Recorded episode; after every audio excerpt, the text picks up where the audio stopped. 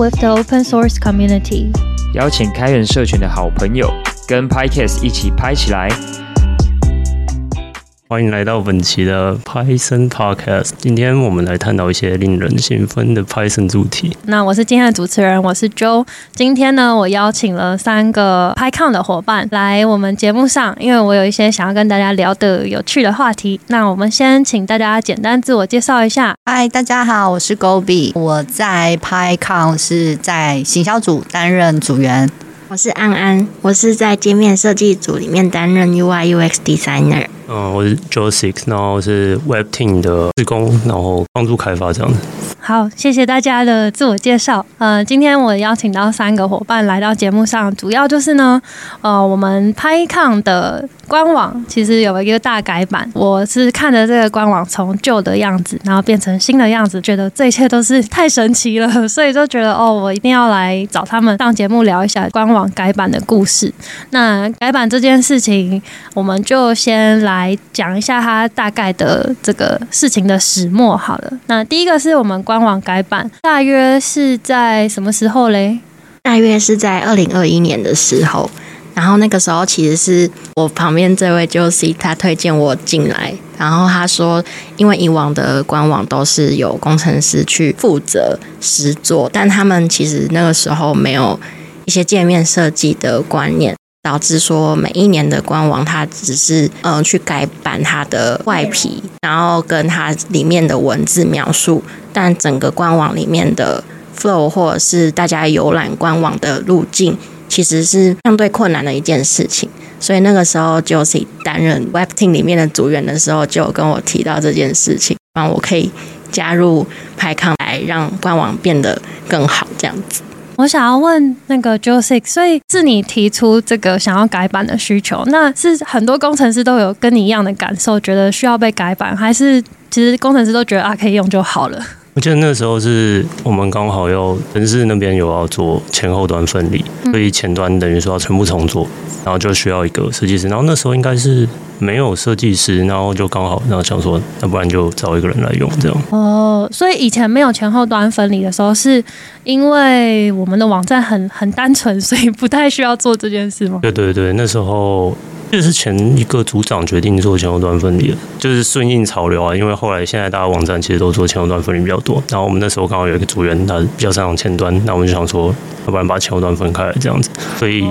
以前的前端其实都都是同一个界面，重新做样式改版这样子，那后后来拆开，等于说全部重打，打到重练。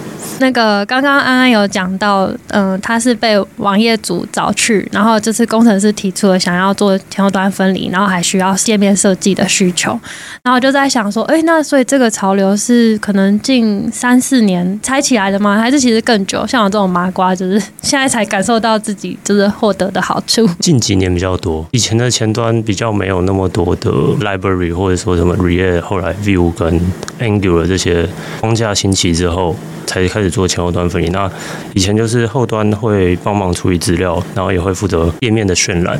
嗯，那后来前后端分离就是我们同样有资料，那但是前端会负责做渲染，就是渲染的工作越做越多，因为现代化的网页，然后设计的复杂度越来越高。嗯嗯嗯，那就专门拆出来变成专门有在做一个 server 前端的。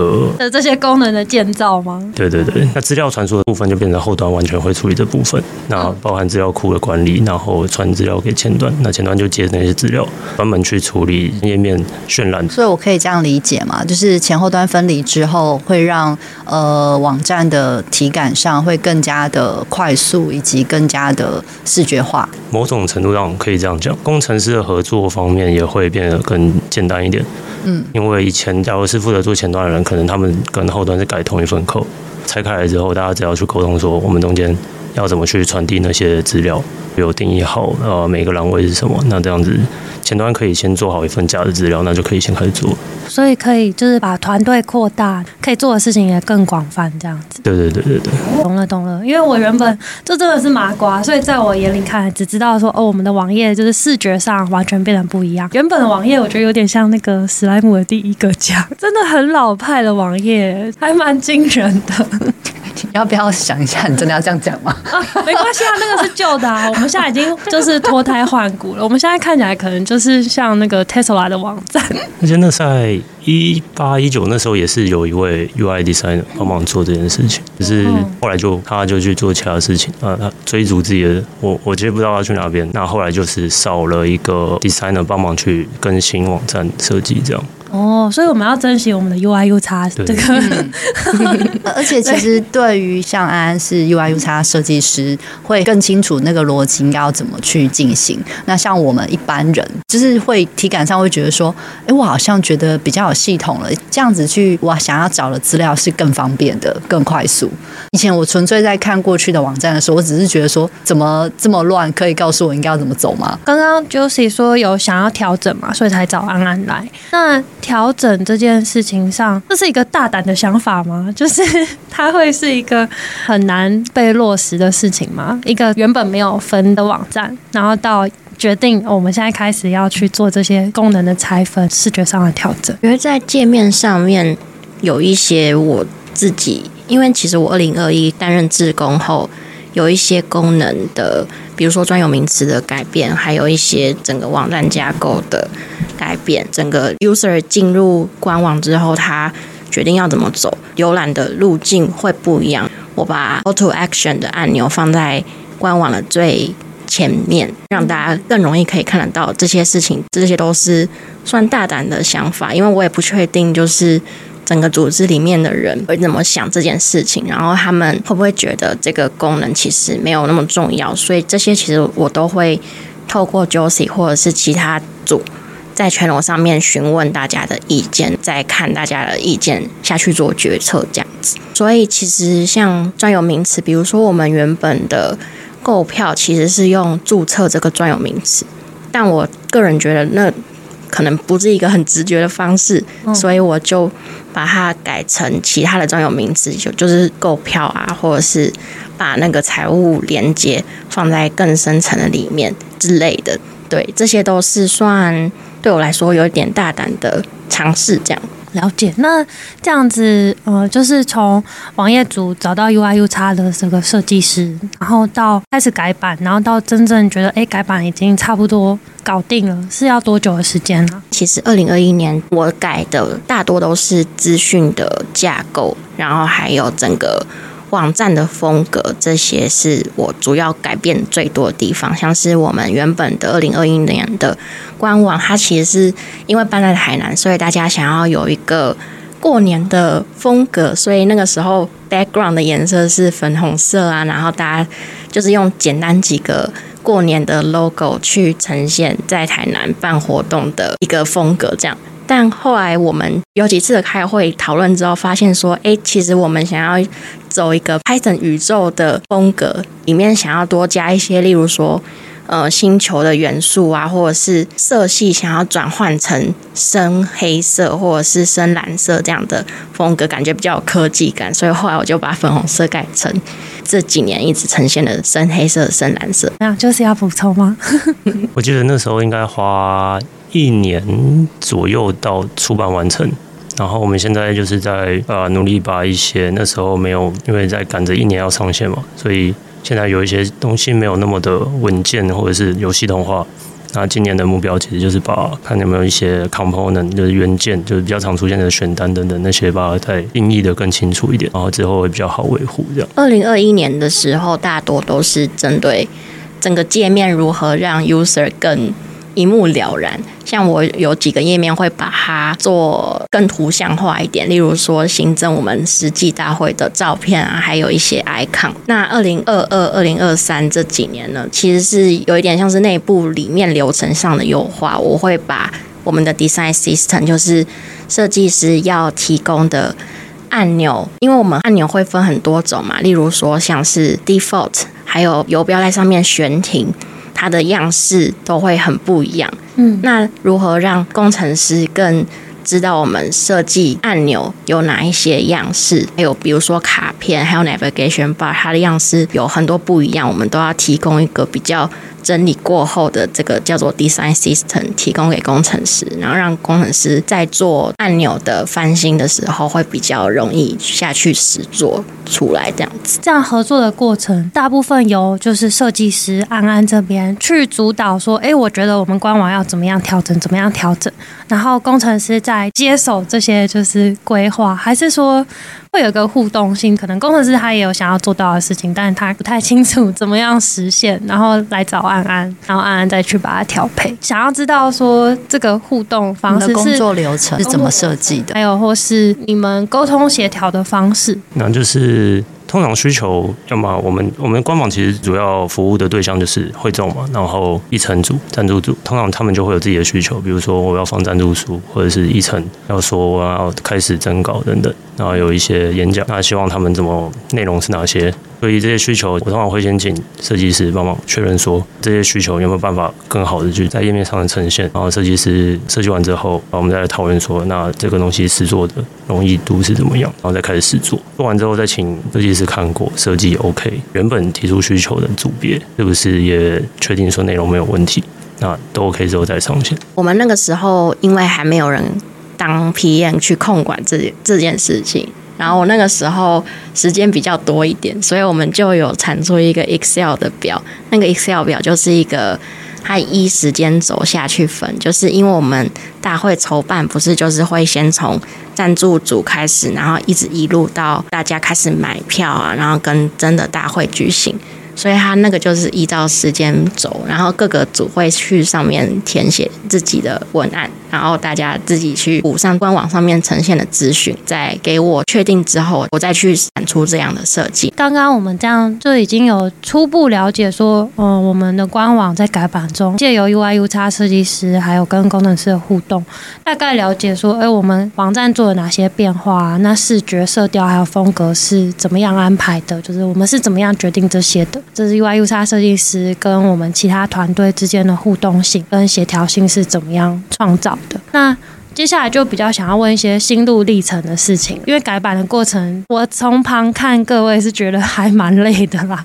就自己看到每一次他们丢出来的资料，觉得天哪，他怎么会有这种时间整理这些东西？然后哎，他怎么突然我们官网就就是变了，然后就是变得很 fancy，就是有点登陆月球的感觉，对啊。然后就想要问说，因为我可能在看这件事情的时候，我。知道主要的角色就是安安，然后还有网页组。可是改版的这个任务到底需要哪些人力来参与？然后是完全可以一人处理吗？整个改版过程也可以一人处理，只是很累。我就是基本上利用我那个时候就是很闲暇的时间，然后自己去处理。但我觉得基本上在要有组织性的公司里面，通常会有大约。至少两位的设计师去处理这件事情，因为我们的页面其实蛮多的，就是二三十几个页面这样子，其实会需要多一点人来 brainstorm。比如说我们的 Young Inspire，它的页面可能比较多元活泼一点，那这样的话，我们的排版 layout 可以怎么去呈现，让大家一目了然，说这是几天的活动，然后大家觉得这是怎么样风格的活动，这样子。一个人也是可以啦，只是就是哦天哪，很累。我每天就有点像是把它当做正职在做，每天都会处理一下拍卡的事情，大约一两个小时。网站组这边哦，应该是那时候的组长 Matt。他我觉得是就是有有一直在推动这件事情啊。那时候组员大概前后端都各有三到四位，所以开发上面其实有花了蛮多人力在做这件事情，然后也是做了一年。对网站来说，这件事其实 effort 算算是大的，但 Mate 他管理的很有条理，所以呃，我们有确保每一件事情，或者是 Mate 他可能自己额外又花了很多时间去处理这件事，所以这件事我觉得对网站来说是有一定的。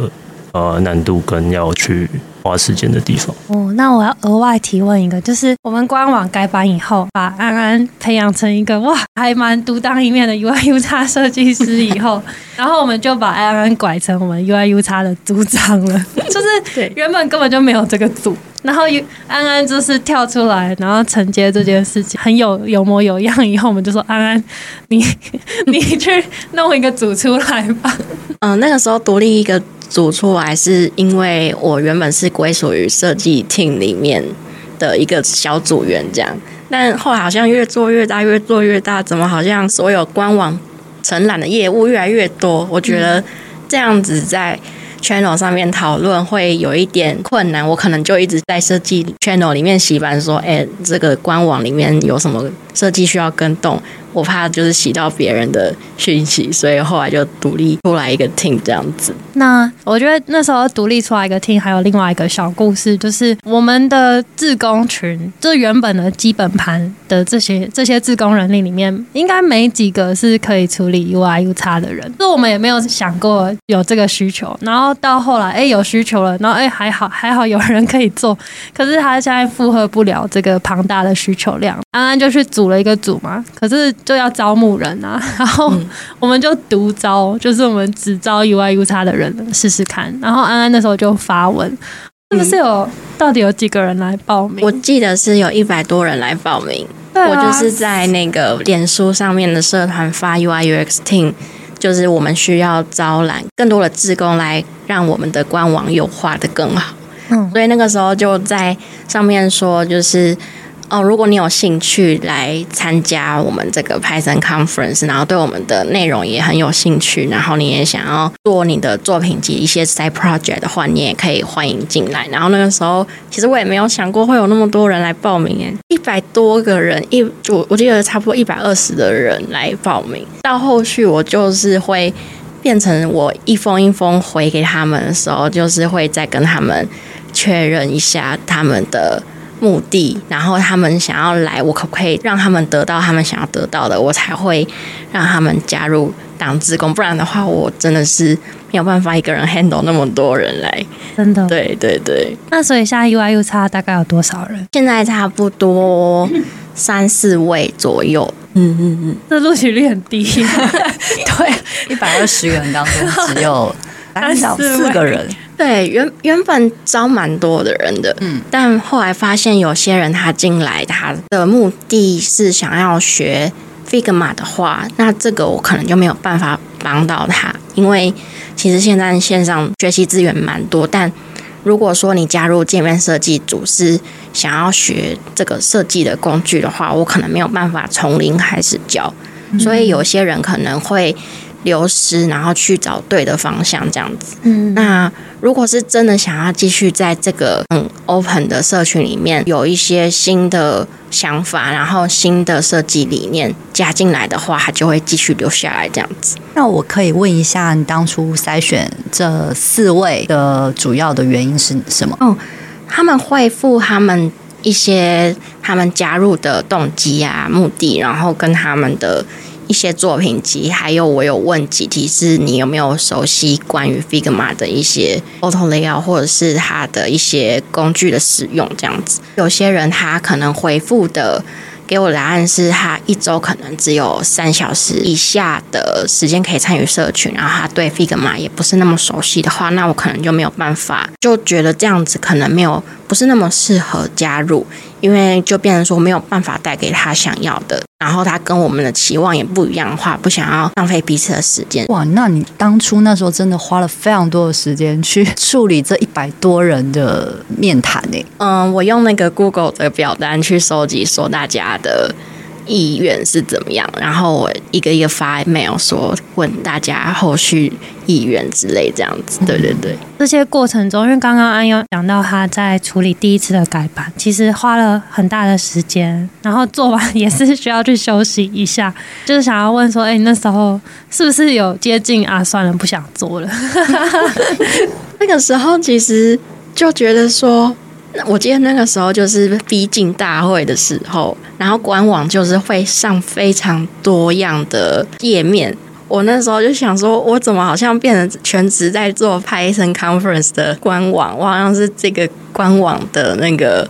Handle 的老大之类的，就会觉得说，哦，真的累到不行。就是如果说我今天不做的话，谁可以帮我做这样子？但后来有发现说，其实必须要找时间再去跟自己的组员沟通很多。例如说，我就今天就放心把这个页面分给他们，然后他们再跟我说，他们利用我的 design system，然后去把整个官网就是那个页面做得更完整之后，然后再给我 review。我 review 完之后会跟他说有哪边可以再更好的，然后哪边已经做得足够好了，然后都会跟他说，用这样子就是 open mind 一点，然后鼓励的方式去带我的组员，他们也可以帮我很多事情，然后有些组员其实也很主动的去跟别组去沟通说，哦，他们有哪些需求。那个我也蛮惊讶的，就是因为我也没有跟他说哦，你去跟别组沟通一下，他们售票页面想要新增什么新的内容，然后需要什么样设计，他就是自己跟那个购票的组员自己瞧好了。然后我其实都觉得很多组员都蛮主动的，很赞，这样比较好。就是我觉得有一个团队一起往前走，至少心理上比较轻松一点，比起自己一个人。网页组要顺便招生吗？网页组有缺人吗？我不是很确定。哦，我想想，现在因为我自己原本有 Infra 嘛，然后我默默的把 Infra 的几个人都带到网页，因为我 我我今现在有来间谍耶，所以所以现在其实有有。有多很多得力助手这样子，所以网页就就随缘，就是看有人来，我们就我们就慢慢找。那这样 infra 会不会缺人？infra 没关系，因为那边的需求主要是一些没有那么急迫性的那种辅助自动化的工具。嗯嗯。那那边其实也没有什么太需要维护，因为可能一年你就只用个两三次这样。先放着也没关系，这样没有那么急迫。那也想问一下，就是两位在参与这次网站的改版中，有没有一些是你觉得哎很有趣的经验，或是真的哎很值得，就是或是很很珍贵的一些经验，让你觉得哦参与这件事情是真的蛮有意义？还是你觉得哦没有啊，反正就是花时间 花心力？我觉得蛮有趣的，就是跟工程师的协作上变得越来越有默契，然后大家是。统一阵线，把这个官网变得越来越好，这个是我觉得最有革命情感的地方，然后最有趣的地方。原本是没有默契的状态吗？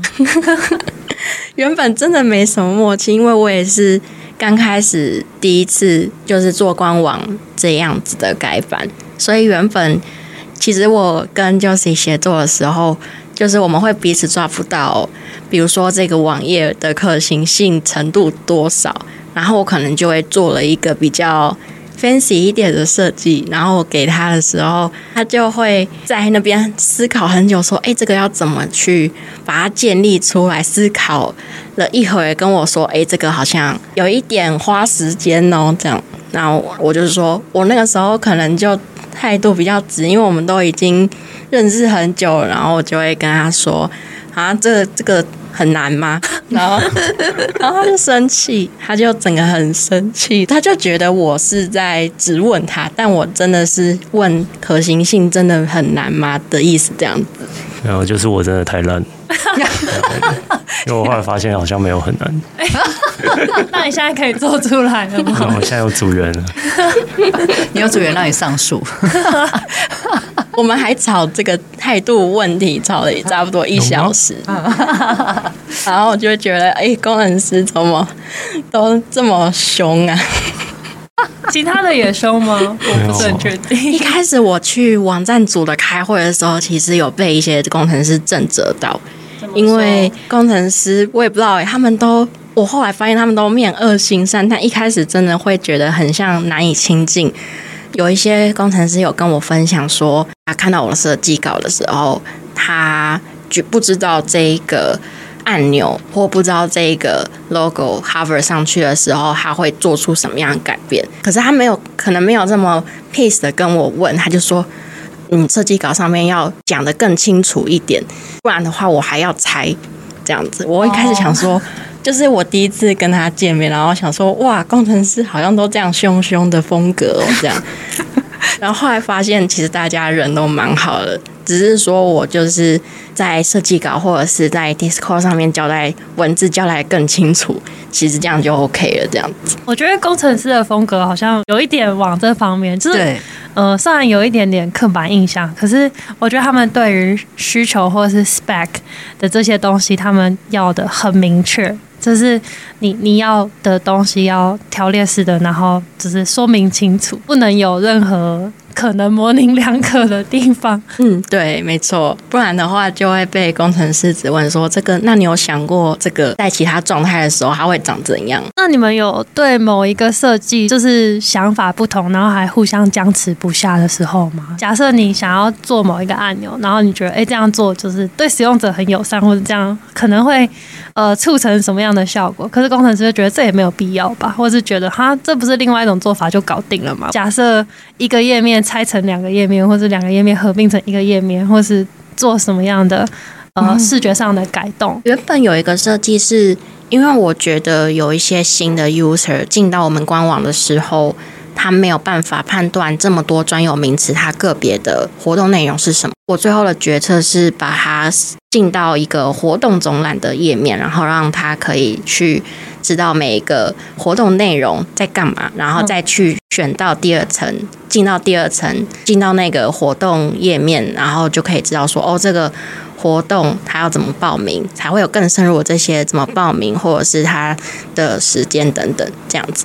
但后来就是有一些工程师，就是他是比较资深的会众，所以他就会跟我说，其实如果针对是老的会众的话，他反而想要一眼就知道说今年的 Keynote 讲者最新的 Keynote 讲者他的来历，或者是他演讲的内容等等，所以他不想要。进到一个页面之后，又要再点选第二次，然后再进到另外一个页面，他觉得这样很花时间，所以我们后来就把它变成一个 drop down menu 下拉式选单，就是你呃可以 hover 上去就可以直接点选到你想要的页面，但我们还是有保留这个活动总览的页面，让新的使用者更知道我们的活动在干嘛，这样子。哦，我觉得这折中好像还蛮不错的。就是我觉得以新使用者来说，刚刚说的总览页面真的还蛮必要的。因为如果我对我们的大会内容非常陌生的话，一次直接就是跟我说活动 A B C D，然后我要自己去选，就有一点点不知所措。但是如果是真的很熟的，就我是老会众，我就是知道我最喜欢 A 跟 C 这种活动，我就只想看那个的话，好像就会觉得哦，有总览页面很烦。对。所以后来就采取这样比较折中的方式。那我想问 Josie 这边，就是以网页组或者以工程师的角度看，有没有觉得什么样的 UI UX 设计是令你们觉得很困扰、很烦？但也许它又是一个必要的，因为对使用者很很友善的。或者有没有哪一些需求是你们在制作上觉得哦，这真的是不好处理的？我现在记得只有一个吧，应该是去年的时间表，因为是线上，假如是实体的话，是一个演讲厅一个讲者。所以变成说，一个演讲厅会有两到三个讲者，因为他们都可以在那里，然后开小圈圈讲话，然后时间表就变成说一格变成三个讲者这样。那时候就觉得，嗯，这个需求好像跟以往的经验差很多，所以我们后来变成开了好几个额外的栏位，是说，哦，这个一至一间、一至二间，那个整个界面变得非常诡异，就是你 你可能不好操作，它会超出整个网页的大小。不过因为那时候有时间压力，所以。就让它上去了，但以后可能也不会碰到这个问题，所以就未来可以改进吧。对，没关系，未来就是实体的讲者了，所以就没有 就不会有这个问题。对，我们睁一只眼闭一只眼。那刚刚 Josie 还没有回答说，觉得参与那个网页改版有没有一些收获，或是觉得哎、欸啊，收获，对对对，或是很很特别的经验之类的。目前最大的收获应该就是大家可以一起写 code，就是。一起写前端后端的的 code，然后有有一些人新手，或者是包括我以前是新手，然后可以从里面学到很多，就是一般不太常会用到的东西。反正里面很多高手可以学到，就互相学习，那样子进步蛮多的。我觉得比较有趣这个吧，因为平常都自己写 code，或者是进公司也是自己做比较多。其实就是算是一个 team building 嘛，然后那个 team building 就是大家一起写口其实蛮有趣。那就是呃，做官网改版这件事情，因为要比较密切的跟 UI UX 设计师合作，这个经验是特别的吗？还是其实你们日常工程师也是一天到晚跟 UI UX 在沟通？我以前好像看到图，其实不太沟通诶，就是拿到图之后，然后我就然后就照着把它全部做出来。我也我也从来没见过那个设计师长什么样子，反正你就看他的图，他写的够清楚，你就可以做事。对，然后我也不在意说哦还可以更好之类的，然后就把它弄得好就好。这一次应该算是比较有往返的在做迭代。对，因为我就会一直吵你这样子，说哎，我收到新的需求啊，这个好像两个礼拜之后要要哎。对，然后就会就会跟你确认一下时间，这样。所以工程师这样听起来，其实到现在，反正你可以把网页刻出来，可以把 code 写出来就好。你还是没有那么关注 UI UX 这个面向吗？你觉得还好？那是他的专业，交给他就好了，不用插手太多。最近有在看一下后台的。使用者他的 user journal，他怎么使用我们网站，他的历程是什么？然后我觉得那个还蛮有趣的。看完之后会觉得，好像目前这样设计有一些还蛮神奇的改变。就是说，有的是一开始使用者在改版前，他们都在首页或者是只待在演讲页面比较多。然后改版之后，就是每一页其实蛮平均分散，代表说他都会逛一下。然后这件事就发现 UI UX 有对整个网站是有一定的影响。我现在假如有整理数据的话，就会比较知道说怎么去讨论这件事情。作为赞助组资料是蛮有帮助的。我们赞助组自己出去，然后跟我们的赞助商、我们的金主们稍微聊一下，哎，我们的成效啊，就是聊一下说你的东西的曝光度怎么样，或是跟我们在一起，你可能会获得什么样的这个宣传效果。对，所以有有这样的网站数据给我们。我们不一定会透露出这么明确的数字给人家，可是至少我们讲的时候是比较有底气的，因为我们很有自信，而且就是因为这个官网的改版改了以后。我觉得对于我们整个社群或是这个 conference 的形象是真的加分很多。然后就是除了透过官网之外，因为赞助组自己会做，就是这个赞助手册啊，做后面的结案报告啊，我们就是根据就是安安做的这个界面还有那个视觉一起去调整整整个简报的风格。我觉得真的很体面，而且我收到很多赞助商就是回给我们说，哇，你的东西好精美哦。然后我心里就是很快乐。觉得骄傲，对啊，觉得骄傲。虽然不是我做的，反正就是一起嘛。记得有赞助的比较顺利一点。有啊有，嗯、我觉得有。那我想要问说，除了 Jessie 从使用者的流程之外，你们也会做一下跟历年的官网数据的比较吗？有有有，我刚刚提到就是有比说二零二零年以前的使用者的。但是点击率或者是它的使用的每一页分布，嗯，是什么样子？嗯、还有追踪哪几个页面使用者比较常待待在那一页？然后比较明显的就是从二零二零年有一个叫 Job List，就是提供给赞助商他们招募的网站，提供他们列出目前有哪些职缺。二零二零年有，然后我们二零二一都有沿用，就会发现说有做一个小改版。一般原本是做一个 list，就是要一直往下拉才看得到其他公司。那后来把公司列在最上面，你可以直接选说我你要看哪一间公司，然后下面会列出它的开放的职缺。嗯，那发现这两个改版，一个后面就是月薪，我们后来做那个改变，它让更多使用者停留，然后有到五分钟左右吧，嗯，这样子。啊，我觉得这件事情也是哦，我们其实一直有在比较，因为最最近也才刚改版两三年，还有很多东西可以继续观察。嗯，都可以继续再看下去。有有这件事可以把它记下来，记在那个要回馈赞助商的小本本里面。我觉得可以，然后可以说偷偷告诉你是我们浏览的就是前三名哦。对对对对对，我觉得很棒。而且听这样子，我会对于今年毕竟行销组的工作，除了宣传，然后做赞助商服务之外，成功的官网也会协助我们接下来要规划的广告投放也会有帮助。因为 因为我们的广告投放是没有办法。真的做呃每一个使用者的全程的追踪，基本上都会真的是跳到官网给我们的那个连接，最后再去从比例上去换算，最后落到我们 KK Tips 的售票数字。只要我们的官网越成功，让最后跳转到那个购票网站数字是越多的话，基本上它是成功的。如果原本的官网就具备这样的优势之后，再迭代上我们做广告投放的话，会效果会更加优异。好棒哦！嗯，超赞的！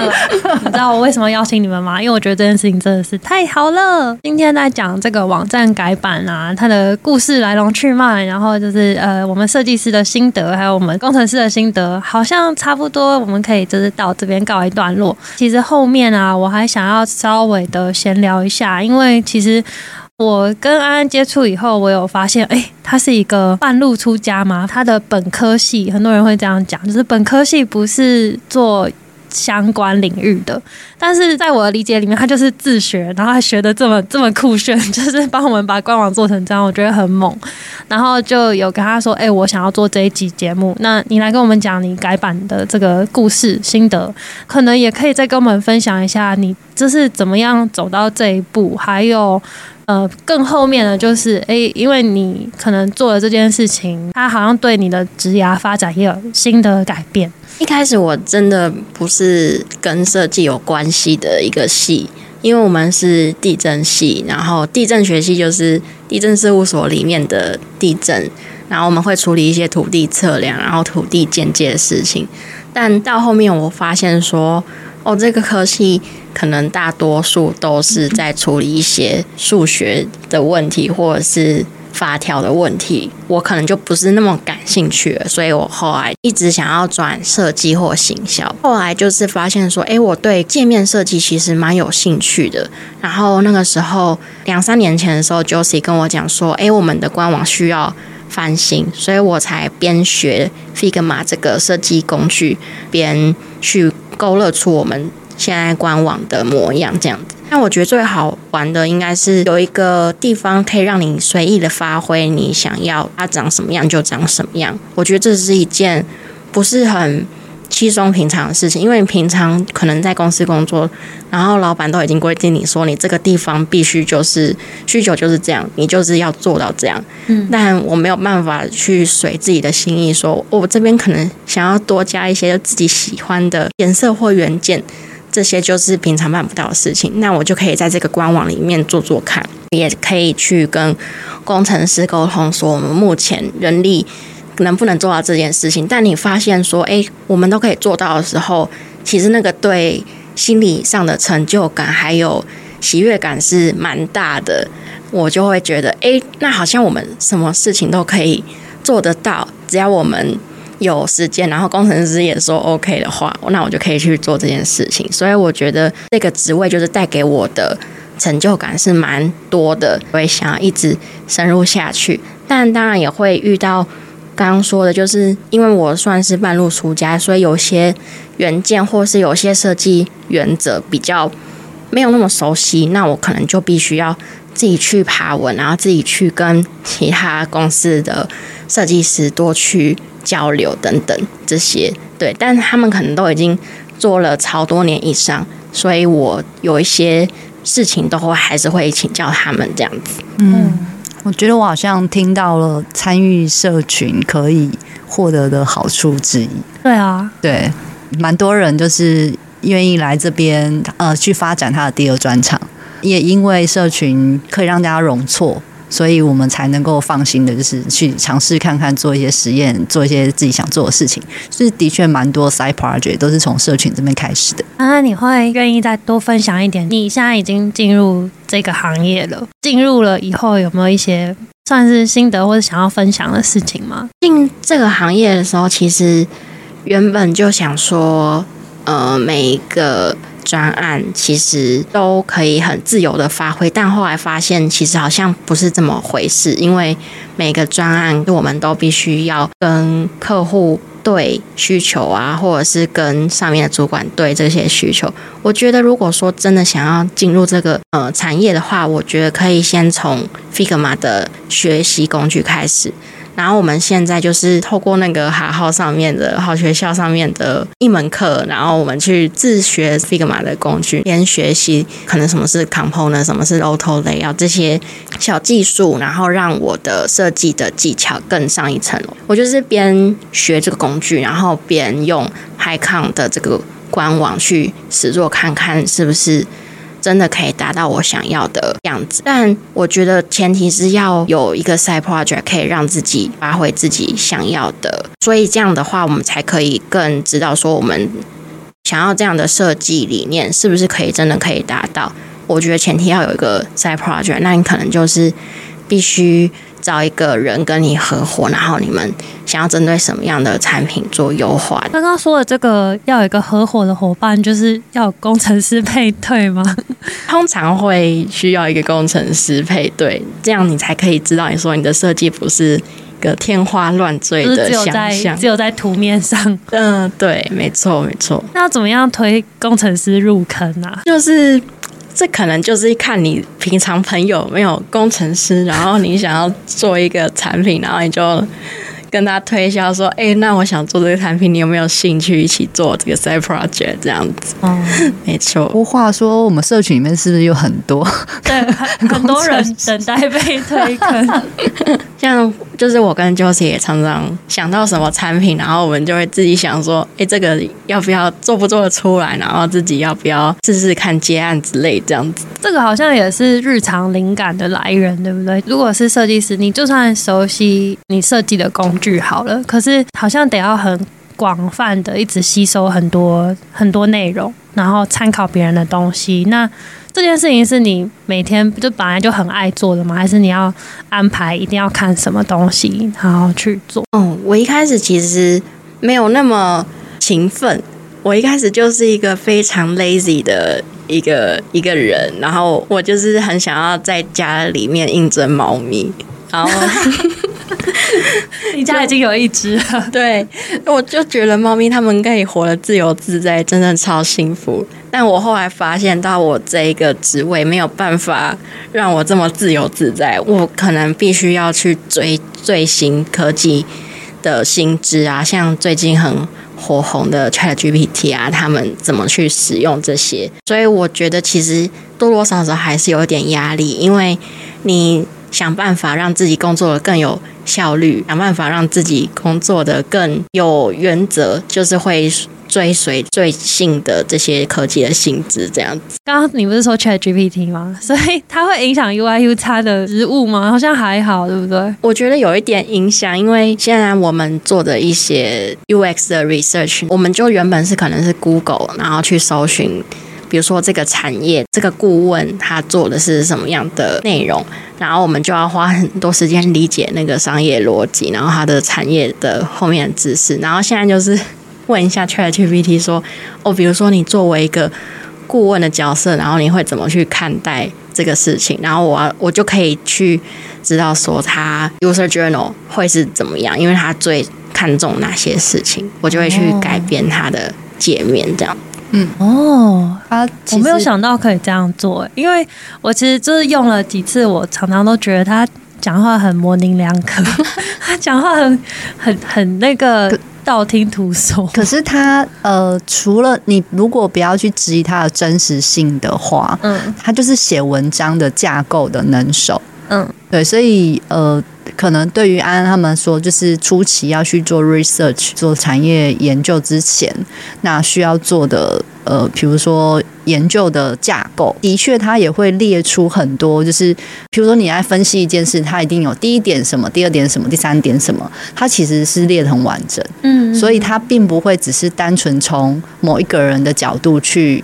告诉你这件事，他的确是很全面的。嗯，对，对嗯，你可以请他说，请你以谁谁谁的角度，然后来想这件事情。嗯、那这个，比如说这个官网里面哪一个会是你最常浏览的页面，然后他就会跟你分析一下。嗯、但你自己还是要自己判断一下，他说的是不是真的，因为他有时候资讯真的是有错的。对对对，对。但是他在角色扮演这件事情，可能对于。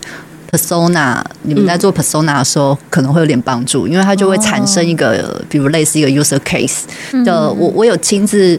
看到有人就是呃蛮会使用的人，他就说，请你以一个五十岁老人家的身份，然后对于某一件比如社会上的议题，然后讲出你的抱怨、你的看法，他就直接这样列出来。嗯，对，姑且不论就是它里面讲的有些内容，我刚刚讲正确性这件事情先排除的话，它其实讲的还蛮有条有理的，而且会的确会很像某某一种族群的口吻，跟他们会讲出来的事。其实我也蛮常用它，就是比如说，我今天不是 UI UX designer 好了，我今天是一个什么样的评论家，美食评论家，然后我就会用它的 GPT 的这个模型，然后去上面说，哎，那请你以可能二十岁青年的口吻来评论这个美食怎么样？这样子，我就觉得它的形容都很到位。然后我也有尝试用说什么，哦，请你以小学生的口吻来讲这件事。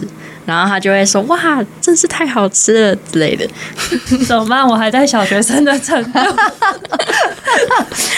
不不过也有人用 ChatGPT 加上那个 Midjourney，可能会直接影响的会是非常初阶在做动画的，比如说大学实习生这一个阶段的人，因为有一些图啊，就是产所谓的产出，他们的确会先用比较呃低阶 Junior 的人，他们先去做产出，然后之后再再去做调整。如果说呃，ChatGPT 加上 Midjourney 可以去完成这件事的话，那有一些实习生的工作可能会被取代，那他们可能又要去做其他的事情了。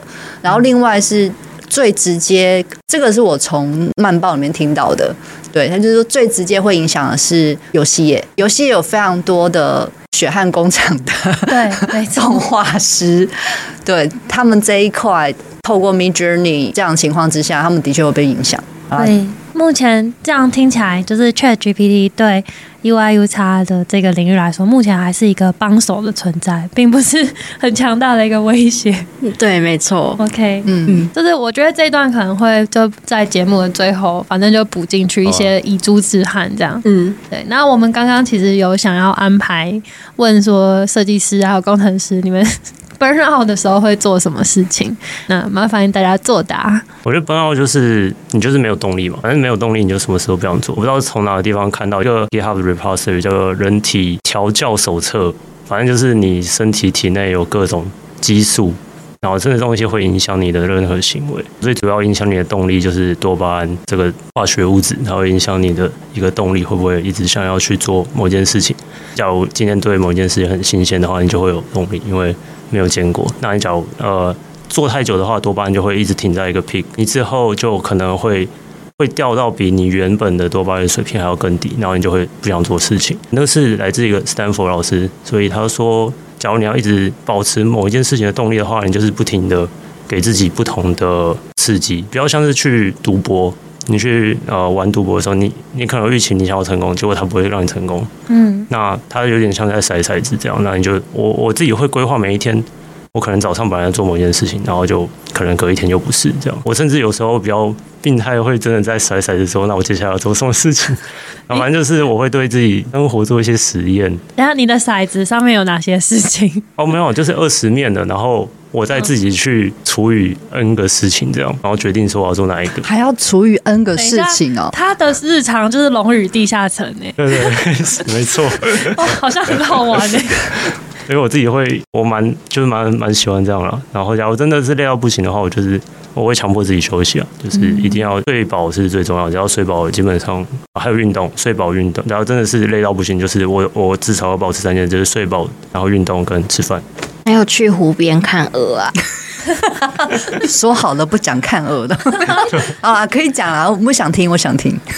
不是我，不是我看。有时候我们在那个就是图书馆附近有一个河边，有一个湖，小湖，然后我们就是真的两个人都很 burn out 的时候，我们就会去湖边看那边的。鸭子他们是怎么成群结队的？他们会有一个带领的头，然后另外其他的鸭子就会一直跟在后面，然后那个头就会很大声的一直叫哇哇哇哇哇之类的这样，然后后面的人就会一起咏唱呱呱呱呱。对，你是说像那个军曹一样，就是会共鸣？对对，就是前面那个人他没有呱的话，后面的鸭子不会呱。也观察的太仔细了吧？对，我们就是觉得很 burn out，然后就会去观察这些有的没的，其实蛮疗愈的。对啊，对啊，可以知道是什么湖吗？就是在正大达贤图书馆旁边的一个小池子、小湖。各位各位听众可以去那边捕捉他们看鹅的时候。那边算一个完美圣地，反正就是大家也可以去拍照。确实是蛮漂亮的一个地方。对。那你 burn out 的时候，除了就是走到湖边之外，还有做什么吗？我好像都是做一些比较不一样尝试。我可能就是自己去学怎么画水彩、画油画，然后或者是自己去外面的花店，然后看一些有的没的的新奇的植物，还有跟。拍抗大家一起在街上乱逛啊，或者是我们不是有时候会去露营吗？嗯，就觉得跟自己平常的生活很跳脱，就会觉得蛮疗愈的。嗯，了解了解。对、嗯、我们之后其实 Podcast 有想要有一个系列叫做下班后的工程师。其实刚刚听完就是 Josix 的这个疗愈之路，或者是他的那个舒压的做法以后，我就觉得，哎、欸，其实我从来就是没有。没有知道 Josix 这一面，说明他身上有带那个二十面骰，我也不知道。我以前会啊，我现在不会。对，就觉得哎、欸，好酷哦！下次可以找他来上这个下班后的工程师，聊个十五分钟这样。啊，安安也是可以一起来，我们可以聊之前出去做很多有趣的事情的这个时光。耶、嗯，好的。那我们节目的最后呢，要让 Joseph 再。为我们朗读一两句 ChatGPT 跟他讲的话，然后再加上一点点键盘的打字声音，然后我们就会结束录音。这样子是什么桥段？大家以后可以把这一段拿来做睡前前的晚安曲。对，对啊，是什么感情的、啊？我要用深情的语调，用 Joseph 本人的语调。我我自己本人不是没有感情吗？这就是你的感情。Okay.